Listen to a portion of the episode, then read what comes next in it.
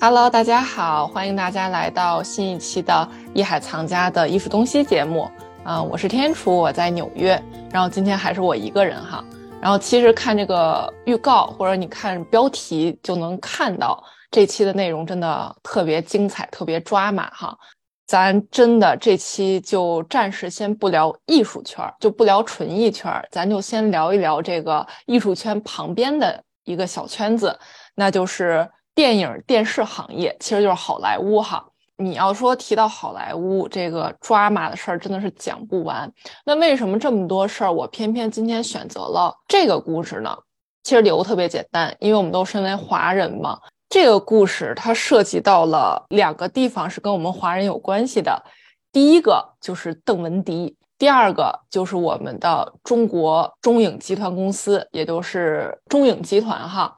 啊，当然了，邓文迪就不用说了，这个世界瞩目的邓文迪女士，对吧？今天这个故事其实就是杀猪盘伪装成邓文迪等等一众大佬。凭借一己之力编造出一场逐梦好莱坞的大戏，那骗走了辛苦赚钱的打工人小两百万美元，然后呢，同时也满足了自己表演型人格的那种恶趣味。那今天故事绝对精彩哈，大家千万不要走开。那咱们就正式开始今天的节目。那如果要开始讲这个故事呢，还是要从。先从四个倒霉蛋儿开始说起，那这四个倒霉蛋儿分别是谁呢？我就给大家简单的介绍一下。那第一个倒霉蛋儿就是来自纽约长岛的小编剧，就是电影电视类的编剧，他的名字叫格雷。那二零一七年的时候呢，格雷写了一部呃小电影的本子，就是比较小众的那种哈。他就在想啊，自己能不能碰碰运气啊，比如说找个金主爸爸投资拍一拍。这个虽然是小电影哈，但咱梦想还必须是有的。所以呢，他也是联系了挺多的电影公司啊、金主爸爸呀等等，结果还真就给他蹲到了一个回复，那就是这个中影集团。那对方呢就表示，就这个中影集团他又表示说，哎，对这个本子特别特别的感兴趣，然后是想去给格雷投资拍这个电影。并且也是希望跟他见面去聊一聊，然后当然了，后来也一直跟格雷去保持这样的一个联系，反正来来回回吧，打电话联系了几次，这几乎就是给这个很少接触到投资方啊、电影制片方啊，包括金主爸爸的格雷真的是激动坏了，就是自己真的就马上要成为这种知名的大编剧了吗？然后哈，这个中影集团的人就说啊，那格雷啊，咱们见面聊一聊吧。那就辛苦你飞到这个印度尼西亚的雅加达。就是其实格雷想了一下，也没想出什么问题来。毕竟哈，你想想，中影集团就亚洲国家的公司，那么你选择一个折中点就是印尼嘛，印尼雅加达作为一个见面点也不是不可能。你说总不能让人中影集团的人大老远的飞到这个美国来，好像也不太现实。大佬们嘛，都是很忙的。我也去中国也麻烦，哎，那咱找个折中点，哎，这事儿也没毛病。行，咱就走起来。于是格雷兴高采烈的背着小书包就去了印尼雅加达。然后咱们再来讲第二个倒霉蛋啊，他的名字叫达米安，我们可以叫他有钱哥哈。这个有钱哥呢，他其实是一个极限运动员，他的年纪呢稍微大一点。并且他已经在自己的行业里，就是这个极限运动啊，包括模特领域里，已经取得了不小的成就，又有颜，又有钱，又有大别墅，然后自己也有名声，就真的是挺成功的人士了吧？但是呢，就是这样的成功人士，人家就是想单纯的逐梦一下演艺圈罢了。二零一五年的时候，有钱哥自导自演了一部电影，叫《深海之心》，就是讲述了自己划船行驶了。十七天行驶了五百英里的这个故事，然后其实整个过程就是拿这个 GoPro 这种小的运动摄像机拍摄的，那么也算是一种呃运动类的小众电影吧。那其实呢，它也是玩票性质的，就是希望在自己索然无味的生活中呢，能去找点刺激。那当然了，也希望更多的人可以看到自己。然后后来突然有一天，他就收到了邓文迪的邮件。邓文迪呢就表示说啊，我看到你的呃经历以及你的电影啊，以及你整个的表现呀，那么就希望有钱哥去出演一部自己投资的电影，是一个关于极限挑战、突破自我类的。那这个话题，就这个电影的主题啊，就特别切到了有钱哥所在意的这个点上，因为咱们刚才也说了，他就是个极限运动员，他想要的就是那种刺激感。那么邓文迪在邮件那边也说了，就是说希望有钱哥能前往印尼雅加达啊，他们有机会见一面聊一聊。当然了哈，这个刚才咱们也提到了，有钱哥之所以是有钱哥，他已经是就是他已经拥有一切了，所以你说让他去。平白无故的去印尼雅加达去跟算是一个陌生人，虽然是大佬哈，去见面，这个对于见惯大风浪的有钱哥来说，其实是有点奇怪的。但是邓文迪那边呢，精准的拿捏了他的一个点，就是说，哎，你来，然后我们如果这次合作聊成功了，那我呢也会帮你去推广你二零一五年拍的那部《深海之心》的电影。哎，这个。一下就戳中有钱哥的点了，因为他也很想说自己独立拍摄的电影能被更多的人看到。如果有像邓文迪这种的大佬可以帮自己做宣传的话，这事儿绝了。然后邓文迪还为有钱哥抛出了一个很有意思的点，就是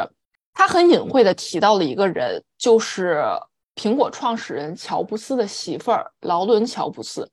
因为劳伦·乔布斯呢，他自己有一个基金会，这个基金会其实涉及到很多很多的领域，包括教育啊、艺术呀、媒体呀、电影、电视啊等等等等啊，当然也包括运动。那么其实就是邓文迪就是这么隐晦的提了两嘴，哎，对面的有钱哥就 get 到点了，这意思就是说，哦，咱后面有人，那我跟你的合作，那可能会碰撞出更多的火花，可能会对有钱哥自己更加有利。于是呢，有钱哥也毫不犹豫的自己买了张机票，就飞到了印尼雅加达。那咱们再来讲第三个倒霉蛋儿哈，这个倒霉蛋儿呢是自由摄影师内特。摄影对于他来说就完全就是生命，他呢也特别希望接到一些大公司的商业摄影的活来养活自己嘛。那也不知道是不是真的，老天此时此刻就听到了这样一位年轻摄影师的抱怨。这个总部位于美国纽约的国际期刊出版社康泰纳仕 offer 就发过来了。这个公司哈，解释一下，真的是不一般。就比如说著名的《纽约客》《名利场》《GQ》《Vogue》等等杂志，都是这个公司旗下的。你光听这些名字，你就知道这个公司那真的是占据了纸媒的大半壁江山啊。那么有一天呢，这个康泰纳仕的人就打电话给内特，就说啊，我们的老板呢，邓文迪看上你了，然后希望你呢能去印尼的雅加达去跟拍一组当地的风俗人文的这种呃人文大片吧，就是跟当地风俗宗教有关的。这真的给内特激动坏了。康泰纳仕啊，这可是这可是大厂。不过哈，他一个美国人，他当时并不知道邓文迪是谁。后来他挂了电话，上网一查，哈，真的是激动坏了。邓文迪的前夫是谁呀？传媒大亨默多克呀！这个任何一个搞传媒、搞艺术或者搞电影电视行业的，那都不可能不知道默多克是谁。那这下真的内特心动坏了，我已经被大佬看上了，行，咱说走就走。于是呢，也背起了自己所有的摄影设备，前往了印尼雅加达。那第四个倒霉蛋儿，他的名字叫杰西，他呢跟内特一样，他也是个摄影师。那他呢也是收到了邓文迪的信息，就是说呃，在其他的杂志上看到了杰西的作品，并且表示很喜欢。那么也是希望他就是聘请他为摄影师，呃，为北京冬奥会举办一场摄影展览。就是首先就希望可以邀请他去印尼雅加达，去先感受一下当地的这个中华文化，去拍一点照片，算是做一点 research 吧，完成一些任务。当然了，这个费用也是会付的，并且是就薪资还是不错的水平。但是哈，这个邓文迪其实是失算了。为什么这么说呢？因为这个杰西他是个妥妥的富二代，杰西的爸爸跟默多克是有五十多年交情的好朋友。那你觉得这个邓文迪就是这个假邓文迪哈，他会不会就折在这儿了呢？并没有，因为杰西呢，他是这么想的：我才不要靠我爹呢，不靠我爹，我也能自己拼出来一条路。你看，这不是就有这个大佬主动找上我的吗？而不是因为我爸的关系。于是呢，这个杰西也是说走就走，背上行囊前往了印尼雅加达。那么这四个人呢，就是在几年时间中前前后后前往了印尼雅加达，去跟着大佬的脚步追寻自己的职业梦想。大家都希望能在好莱坞闯出一片天下。四个怀揣梦想人呢，来到雅加达之后，就发现事情不太对了。首先哈，是他们还没有抵达雅加达的时候，包括一些签证费用啊，一些机票费用啊，包括订酒店的费用啊。那都是你先需要自己去垫付。当然了，那个呃，对方公司也说了，说啊，你只是需要先自行垫付。那么之后呢，我们都会以报销的形式再打款给你。其实这个在一个公司来说很正常，对吧？因为毕竟我们经常，比如说都会有一些需要报销的东西，比如说一个月或者半个月或者一个季度报销一次，也是无可厚非的。并且哈，这些大佬提出的条件真的太诱惑了，一顶一的拿出来都是那种，你可以凭借，如果你真的完成了这一个项目，那么你一定是在自己的职业生涯中可以画上浓墨重彩的一笔。所以这些人呢，也就乖乖的去垫付了机票钱。那么无论呃内特·格雷这样的不出名、家里也没有钱的人。甚至去找父母借钱去垫付，或者是像杰西这种富二代，或者是呃有钱哥 这种本来自己已经打拼出一片事业的人来说，大家都是一样的。那么到了雅加达之后呢，他们所有人面临的情况都是一样的。他们呢入住酒店，就是公司给安排酒店确实很好。都是那种呃有免费早餐的这种四五星级大酒店，他们日常出行呢也是有车接有车送。说白了哈，印尼雅加达那个地方它并不是一个像我们中国似的百分之百安全的一个国家，所以呢，呃，算是公司呢也为了他们去派了司机，呃，每一天去跟着他们的行程。比如说对于内特和杰西这样的摄影师来说，他们是带着任务去到雅加达的。比如说，你去拍摄当地的人文风景啊、宗教信仰啊，包括华人的一些文化呀等等。于是呢，这些司机每天每天就载着杰西和内特在雅加达里到处转悠，然后去拍摄一些风景啊等等，就是去拍摄一些照片等等。但是最诡异的是，这些司机每一天甚至少则会管他们要七八百美元的各种费用。多则呢，则是一千多美元一天啊，费用。那这些费用包括什么呢？当然啦，租车费、燃油费、导览费、保护费等等等等，反正乱七八糟吧，有十几项的费用加在一起。可能对于内特来说，因为家里没有钱，所以这种费用对他来说呢，也是一个很大的负担。但是呢，他想了想说，哎，如果我真的可以完成这一系列的摄影作品的拍摄。那么我肯定是可以在摄影界混出一定的名堂，起码为我之后的成功铺垫了一个特别好的一条路。那么他也就忍着，咬咬牙，开始去一点一点为，就是给司机去交这个钱。当然了，包括内特和杰西他们所面临的另外一个问题呢，就是说你要在当地去进行一些。拍摄就是，尤其涉及到宗教啊、人文啊，你可能还要在当地申请一个什么拍摄许可证之类的。那么这个拍摄许可证呢，公司那边也可以帮你申请，但是呢，也需要你自己垫付费用，大概申请一张下来是七八百美元左右。虽然这个钱不是很贵哈，但是内特和杰西拿到的那个拍摄许可证的纸啊。看着呢就有点不对，皱皱巴巴的，就感觉不像是一个真真正正的官方的一个文件。所以说，这个拍摄许可证到底需不需要呢？嗯，这个大家就自己想哈。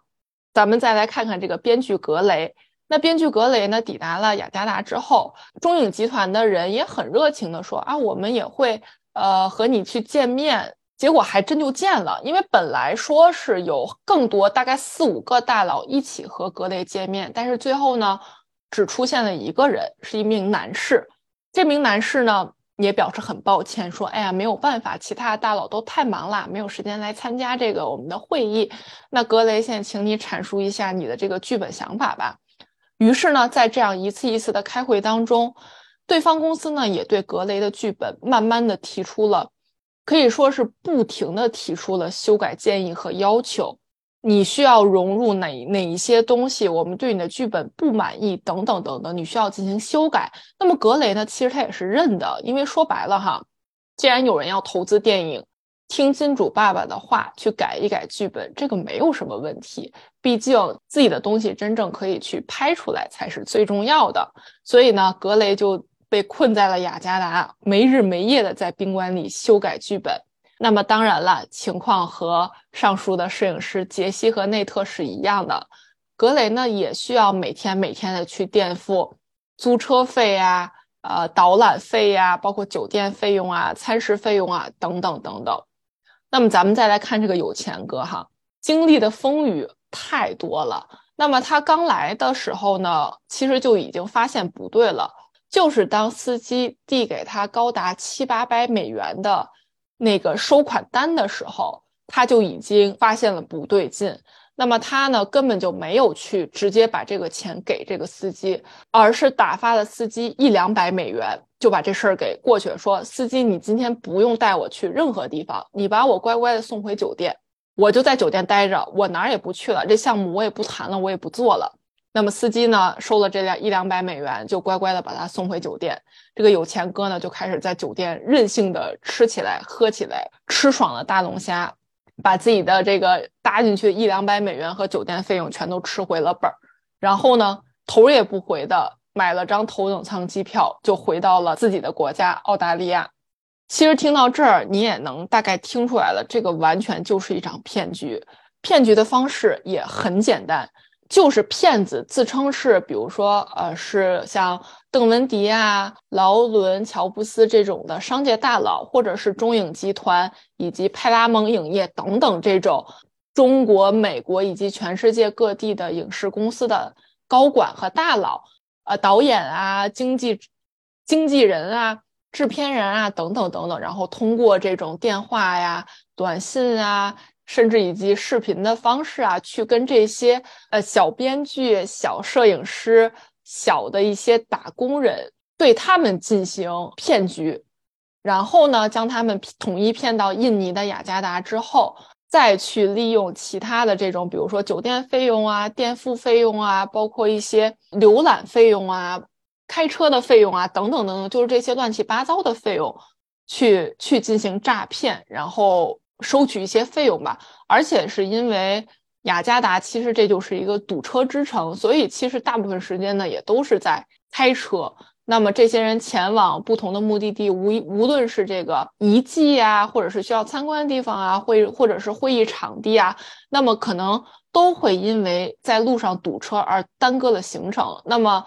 骗子呢也就会相应的说：“哎呀，这个你既然你堵车了，我们今天赶不上。”参观了或者赶不上会议了，那我们就不断的去推迟和延期等等等等，那么就将这个骗局一天一天的做下去，就将这些杀猪盘一步一步做大，将这些猪养肥了，一点一点去宰割。其实刚才大家听了这四个人的故事，其实一眼就能听出来，这肯定是个骗局啊！还什么邓文迪呀、中影集团呀、劳伦、乔布斯啊等等等等，这这这太假了吧！但其实这些人还是跟无头苍蝇似的，就去受骗。这个到底是为什么呢？咱们一会儿慢慢的去讲哈。那么下一步呢，就该我们就该讲一讲，说就是这个骗子这个骗局到底是哪些人去设定的？就是虽然已经知道这是一个骗局了，但是你根据仅有的这一些线索呀，这个所有被骗人或者是对这事儿感兴趣的人，或者是相关的人。他们还是跟无头苍蝇似的，你想要用一晚上的时间就揪出这个杀猪盘，几乎是不可能的事情。所以说，除了 FBI 在二零一八年的时候就已经盯上了这个骗局之外呢，那么受骗的主人公啊、调查人员呀、吃瓜网友们呀，包括一些私家侦探呀等等等等，就大家都开始了以各自的方式去进行调查。如果你可以完成这么大的一个。诈骗量的话，就是这个诈骗工作里有男有女，你既需要有一个了解好莱坞影视行业的人，又需要有一个懂得跨国资金交易的人。当然了，你还得了解呃金融知识，包括雅加达当地的风俗啊、人脉啊等等。最重要的是，你还要学会去装有钱人，比如说邓文迪啊、劳伦·乔布斯啊这种，包括中影集团人公司的高管。世界级的大佬，大家应有的姿态，那么这些骗子呢，他都需要去掌握这些事儿，挺不容易的。如果要做成了，大家，所以此时大家大家的猜测就是这一定是个团伙。结果调查结果呢，其实真的是调查人员他都不敢相信，跨越了五年时间，从二零一五年到二零二零年，被骗金额几乎小两百万美元。这场好莱坞的杀猪盘骗局的主谋和操作人其实都是同一个人，有且只有一个人，他的名字呢就叫做戈宾德拉尔塔希尔。这个名字其实念起来有点费劲哈，就是我感觉有点费劲。这个名字其实还是他名字进行缩写了的。他的名字呢真的特别特别长，我根本就读不出来哈。反正呢，咱们就简称他为塔希尔。那咱们这个故事其实就是渔翁得利，因为也是利用网上现有的线索啊和一些素材，为大家去拼凑出了塔希尔的行骗经历和人生经历。首先呢，塔希尔他是一名男性，没错哈，就是这一个男的去伪装成邓文迪、苹果创始人乔布斯的老婆啊，劳伦乔布斯等等一众女性大佬，并且没有露出一点破绽。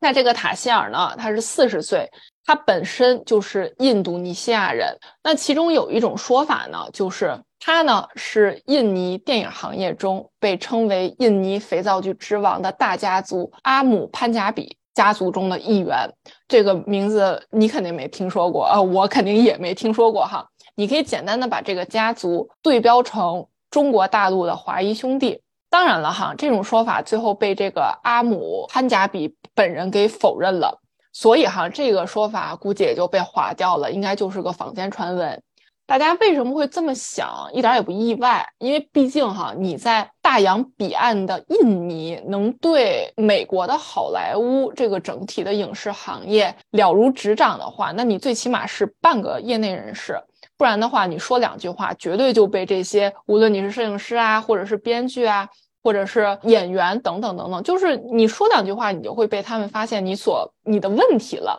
那如果你不是从小在这个电影电视行业大家族耳濡目染长大的话呢，那你多半就是一个学习能力超强，结果没有走上正道的学霸哈。那果不其然，另外一种说法就是塔希尔呢，其实他的父亲是只是一个会计，当然了，不是大富大贵的人家，但是绝对也是精英式的教育，小康肯定是没问题的。所以呢，塔希尔从小在呃雅加达读的呢都是那种精英的私立学校，大学呢也就去被送到美国去读书了，先后在加州洛杉矶的城市学院。伊利诺伊州的布莱德利大学和加州州立大学长岛分校去就读，都是还不错的学校哈，并且据说他在读书期间，塔希尔就展示了特别好的表演性人格，就是表演天赋哈，并且他特别热衷于这个社团的辩论，凭借自己特别良好的口才，担任了这个辩论社团中的一把手。就是在上面这三个学校，无论哪一所，他都能在辩论队和演讲团队中，就是看到他的身影。口才真的是相当了得。当然了哈，口才好的确是他的专长，的确是他厉害的地方。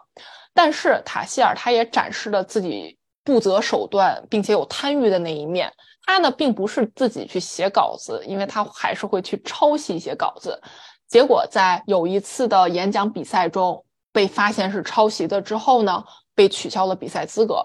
后续的事儿呢，其实网上也就是网上资料也不是很多了。那么他到底是继续在美国生活，还是回到了雅加达呢？呃，其实中间有一段是断开的。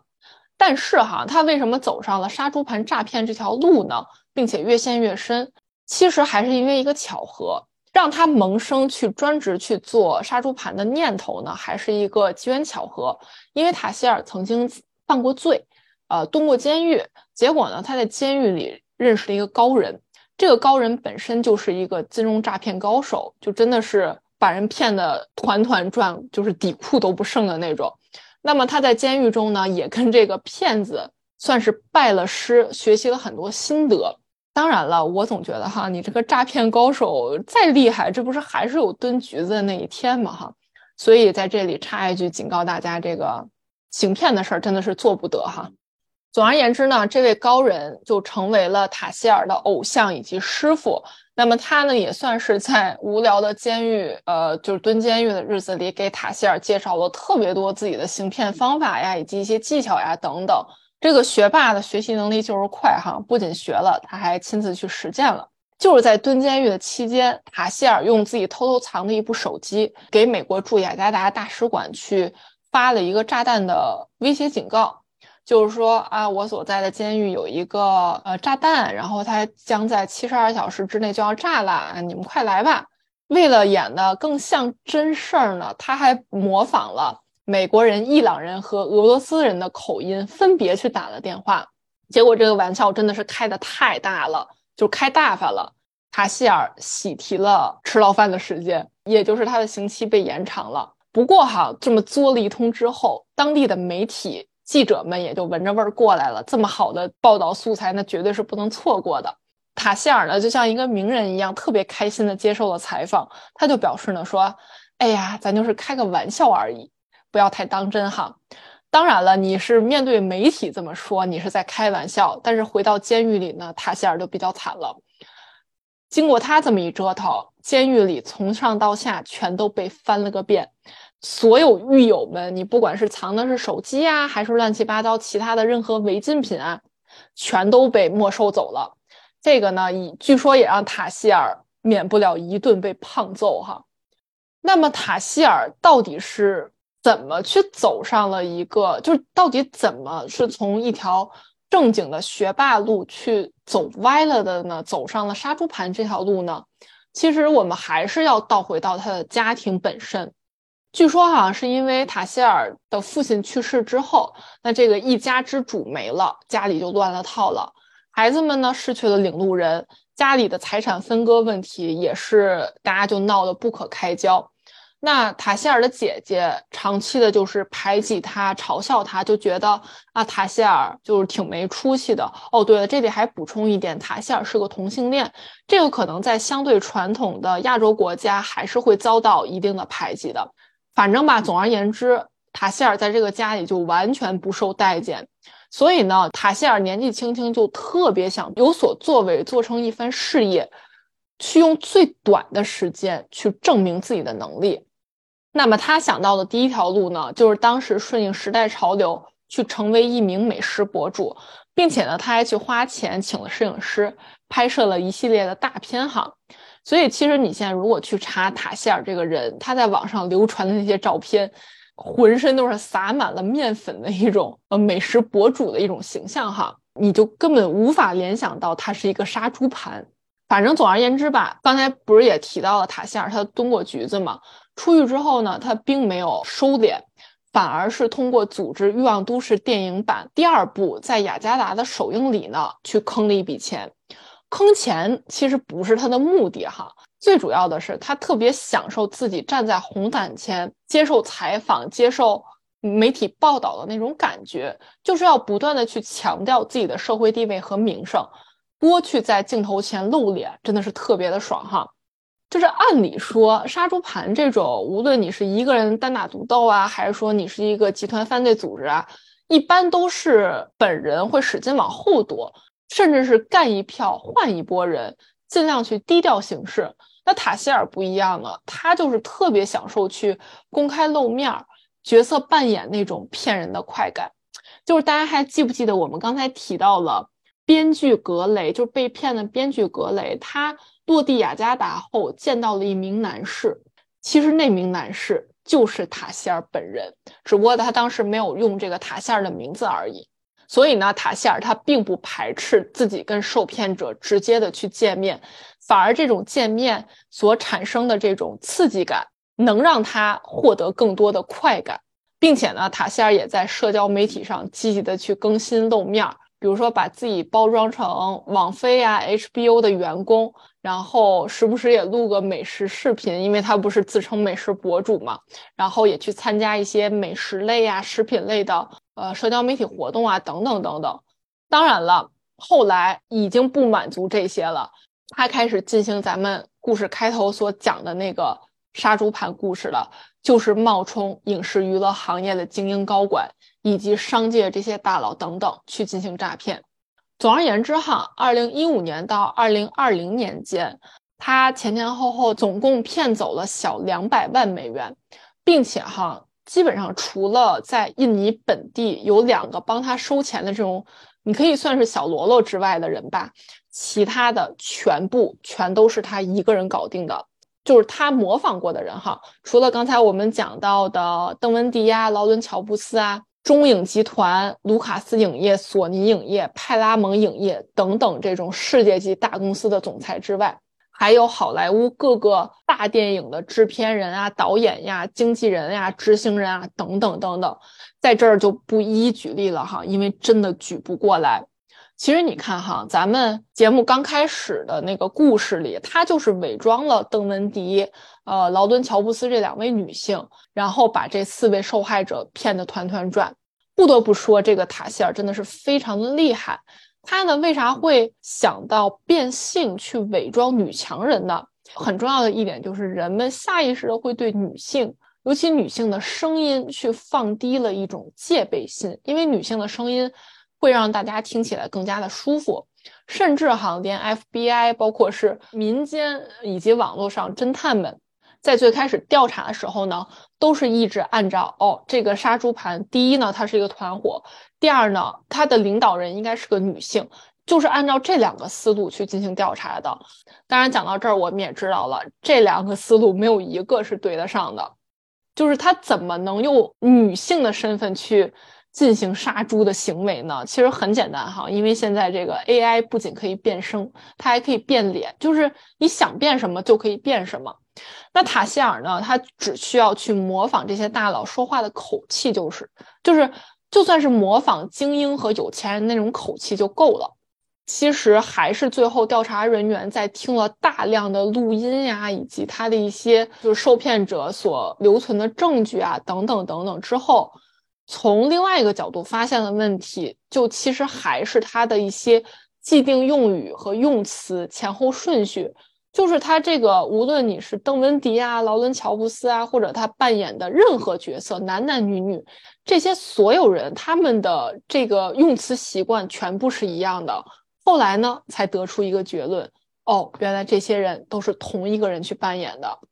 了解这个电影电视行业的人就应该知道哈，尤其是在好莱坞这种情况之下，只有我们打工人才会老老实实的发邮件。那大佬们呢，几乎就是一个电话可以解决所有问题。所以说，这也为塔希尔创造了特别便利的条件，因为他真的口才绝对比他的笔头功力要好很多。那比起这个冷冰冰的去发邮件啊、发短信的这种低级杀猪盘。那这种能滔滔不绝去讲话、去模仿，甚至敢于露脸见面的骗局呢，也是满足了塔希尔本人的这种角色扮演的欲望啊！还记得咱们刚才提到的这个极限运动员，就是这个有钱哥吧？他其实，在被骗经历中呢，发发生过一件特别无语，也是让他另一个让他幡然醒悟，这或许是一场骗局的一个事儿哈。因为刚才咱们提到了塔希尔他是同性恋，那有一次呢，他伪装成呃劳伦乔布斯给这个有钱哥打电话的时候呢，就聊着聊着商业内容呢，就开始突然的去夸有钱哥啊，你特别具有运动冒险精神啊，你的身材也很好啊，你长得也很帅啊，反正就是一顿夸，就是聊着聊着吧，就聊越界了，聊的超过了业务范畴。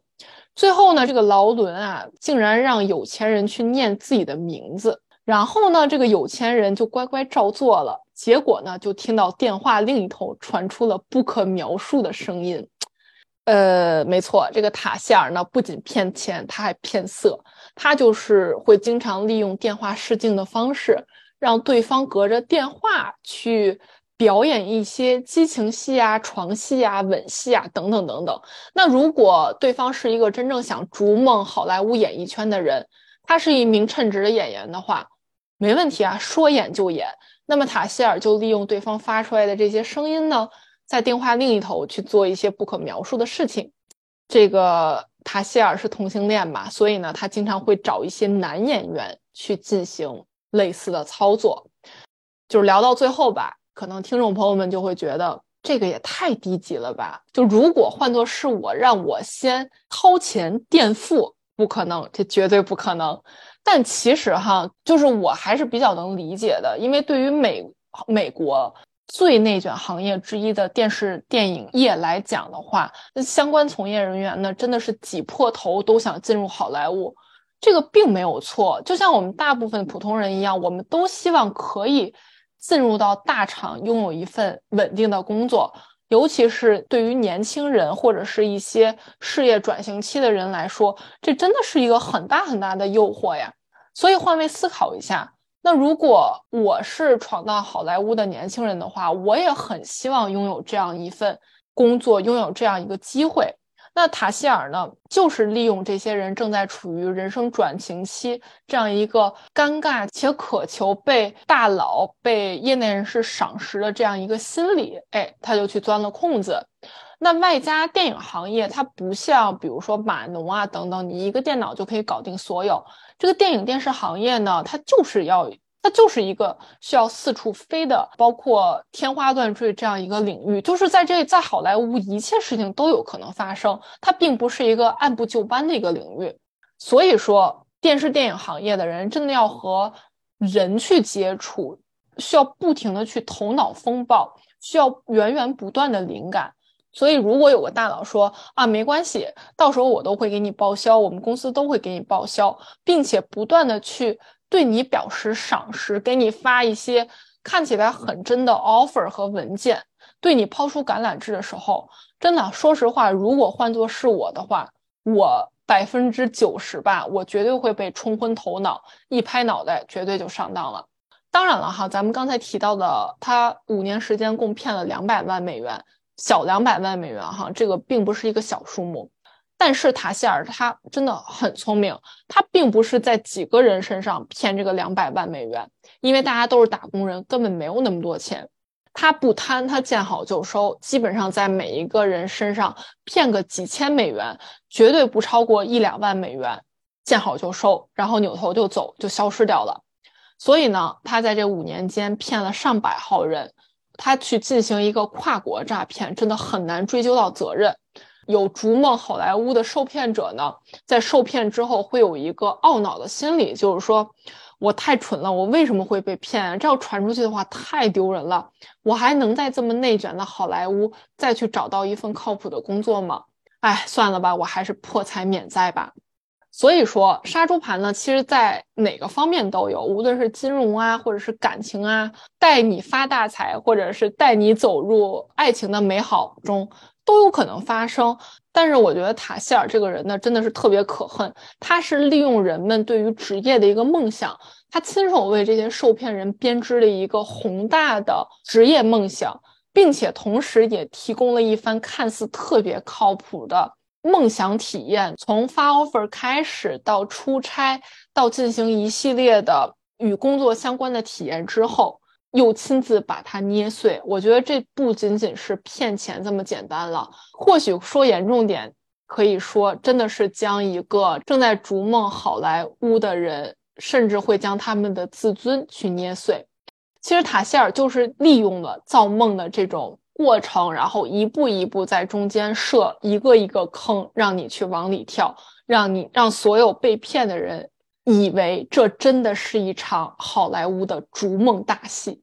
好了，今天的故事就差不多是这样了。然后也希望大家除了看我们的直播之外呢，也去多多关注我们的在不同平台上的播客节目。我们在喜马拉雅、小宇宙、苹果播客。当然了，如果你每周四有时间的话，也欢迎来听我们的直播节目。然后好啦，那这一期的节目就是这样啦。我是天楚，我在纽约。下一期艺术东西不见不散啦，拜拜。